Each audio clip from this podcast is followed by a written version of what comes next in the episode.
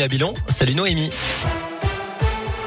Salut Cyril, salut à tous. À la une, l'OL sanctionné d'un huis clos total à titre conservatoire. La commission de discipline de la Ligue de foot s'est réunie cet après-midi suite aux incidents qui ont éclaté lors du match OL-OM hier soir à Lyon.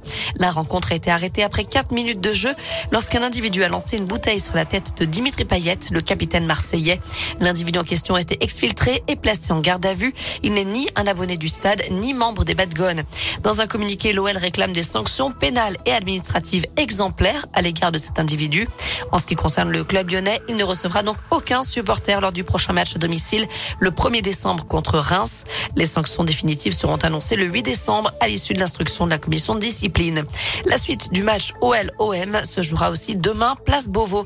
Réunion de crise, le ministre de l'Intérieur Gérald Darmanin recevra Jean-Michel Blanquer et Roxana Maracineanu, ainsi que le représentant de la Ligue et la Fédération française de foot pour évoquer donc ces incidents qui ont éclaté durant la rencontre et décider des suites à donner. Dans le reste de l'actu, cette frayeur à Lyon, un bout de mur est tombé ce matin dans un salon de coiffure situé grande rue de la Croix-Rousse. Selon les premières constatations, cet effondrement serait dû à des infiltrations d'eau. Les personnes présentes dans le salon ont été évacuées par mesure de sécurité. Des expertises sont en cours. Un procès reporté. Six personnes soupçonnées d'un braquage de fourgons blindés en Suisse et arrêtées en 2017 en France. Un butin de 40 millions d'euros en billets, lingots d'or et pierres précieuses.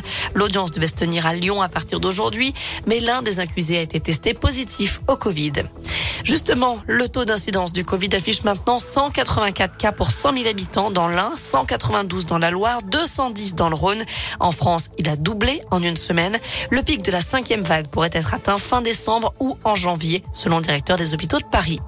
La pandémie qui reporte la sortie du guide Michelin 2022. La sélection de restaurants du célèbre guide rouge sera dévoilée le 22 mars avec deux mois de retard pour s'adapter au rythme de reprise des restaurants. À retenir aussi la hausse des violences conjugales, 156 400 victimes l'an dernier. C'est 10% de plus que l'année précédente. Parmi elles, 87% étaient des femmes. 102 ont été tués l'an dernier sous les coups de leur conjoint ou ex-conjoint contre 146 en 2019. On termine quand même avec une bonne nouvelle pour les voyageurs. Les prix des billets de train n'augmenteront pas sur les grandes lignes l'an prochain. C'est ce qu'a dit ce matin le patron de la SNCF. 2,3 millions de Français ont déjà prévu leur billet de train pour les vacances de Noël. C'est 15% de plus qu'en 2019 avant la crise sanitaire. Voilà, vous savez tout pour l'essentiel de l'actu. Côté météo pour cet après-midi, pas de grand changement. On reste dans la grisaille, beaucoup de nuages au programme, quelques averses aussi, notamment sur le Puy-de-Dôme et l'Allier, mais aussi dans la Loire et la Haute-Loire. Les températures sont comprises entre 4 et 7 degrés pour les maximales cet après-midi. Normalement, ça devrait rester à peu près comme ça jusqu'à demain. Très bonne, très bonne heure, après-midi à tous. Merci.